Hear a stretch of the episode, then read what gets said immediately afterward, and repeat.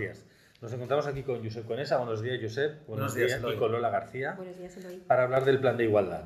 ¿vale? La primera pregunta, Josep, será para ti. ¿Por qué la ley impone obligaciones de igualdad en las empresas? Bueno, eh, la ley, lo que, lo que está buscando la ley es eh, discriminar positivamente. Es decir, hay determinados colectivos en la sociedad de hoy que, que- que tienen desigualdades. Por ejemplo, un colectivo es el, el de los discapacitados. Entonces, la ley obliga, discrimina positivamente a favor de los discapacitados para que las empresas de más las empresas contra- contraten un 2%, por ejemplo, de discapacitados. Entonces, hay esta obligación de contratar, todas las empresas tienen la obligación de contratar un 2% de, de gente que tenga discapacidad. Es una obligación legal y es una discriminación positiva. Pues lo mismo ocurre con las diferencias que hay en el ámbito laboral entre hombres y mujeres. Es decir, la ley lo que pretende es corregir esas desigualdades sociales e impone unas obligaciones a las empresas para corregir esas desigualdades entre hombres y mujeres, en cuanto a salario y en cuanto a puestos de mando. Esa es una discriminación, la única discriminación que permite la ley es la discriminación positiva a favor de, estas, de estos colectivos. Vale, de acuerdo. Entonces, ¿cuándo es obligatorio hacer un plan de igualdad? Pues sí, la, ley redujo de 250 a 50 trabajadores la obligación de, de tener un plan de igualdad y desde el pasado 7 de marzo del 2020 lo deben tener todas las empresas con más de 150 trabajadores en plantilla.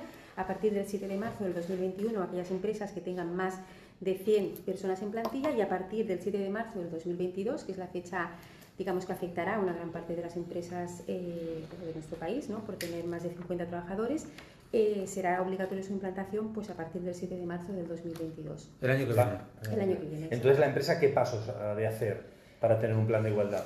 Pues sí, los pasos a seguir, primero sería la toma de decisión, ¿no? o sea, la adopción del compromiso por parte de la empresa de llevar, a medida, de llevar esta medida a cabo. Que sería como un- un- una diagnosis, ¿eh, Eloy? Es decir, la empresa lo que tiene que hacer es como una radiografía de cómo están las- los hombres y las mujeres en cuanto a salarios, en cuanto Sí, a... lo que es el, el registro salarial, o sea, lo que se hace el diagnóstico, pero yo comentaba que primero pues, ¿no? es esa- ese compromiso por parte de la dirección de la empresa de llevar a cabo ese plan de igualdad, la conciencia de, to- de tomar la, conciencia de que realmente eh, se, exige ese plan de igualdad y como bien dice Josep, pues acto seguido es realizar ese diagnóstico de la recogida de información y análisis de datos de toda la plantilla, de las prácticas de gestión de recursos humanos, de cómo se llevan a cabo la publicidad a la hora de hacer los anuncios, es decir, un poco pues ver exactamente cómo se está llevando toda esa, toda esa gestión. Con esa recogida de información tenemos un resultado de oportunidades entre hombres y mujeres y si hay alguna diferencia entre, eh, incluso está en el proceso de, selección, ¿no? Muchas veces eh, en práctica lo que se llama el currículum en blanco porque en ocasiones ya el hecho de publicar un anuncio ya crea una discriminación Vale, con respecto a lo que estamos hablando, ¿qué pasos hay que hacer para tener un plan de igualdad en la empresa? Pues sí, Eloy, los pasos a seguir serían primero, pues evidentemente la toma de decisión, ¿no? el compromiso por parte de la empresa de, implantar esta medida, el diagnóstico, que es la recogida de datos, eh, de la mayor información que nos pueda facilitar para ver realmente cuál es la práctica de la gestión de los recursos humanos de la empresa, el diseño o elaboración y la negociación del plan, la ejecución del mismo y finalmente el seguimiento y la, y la evaluación del plan y las medidas adoptadas. Lola, ¿con, con, quién se tiene que negociar el plan? Pues el plan se tiene que negociar, eh, Josep, con la representación legal de los trabajadores. Eh, ¿Puede ser una comisión específica para...? no, en principio hay jurisprudencia al respecto, basada en los ser- serían determinados supuestos muy concretos, pero en principio la representación para que luego este plan no, no fuese impugnado y realmente no se invalidara debería ser con los sindicatos que tengan la consideración de más representativos.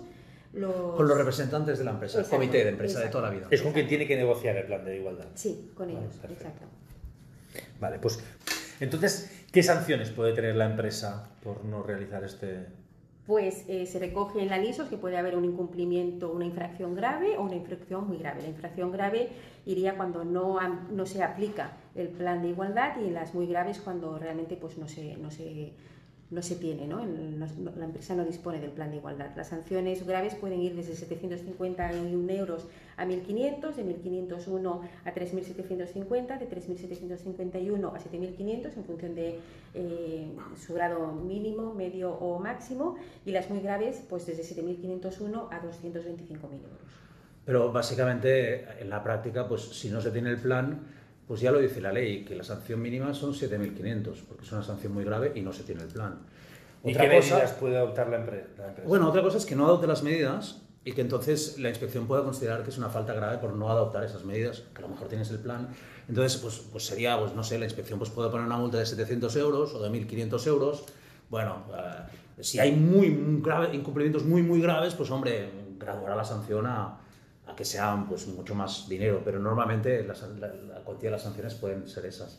Y una de las medidas que puede adoptar la empresa, por ejemplo, pues bueno, primero la, medida fundamental, si tienes el diagnosis que hay salarios distintos, pues es un plan para corregir esas diferencias de salarios o contratar más mujeres para determinadas posiciones donde no las hay.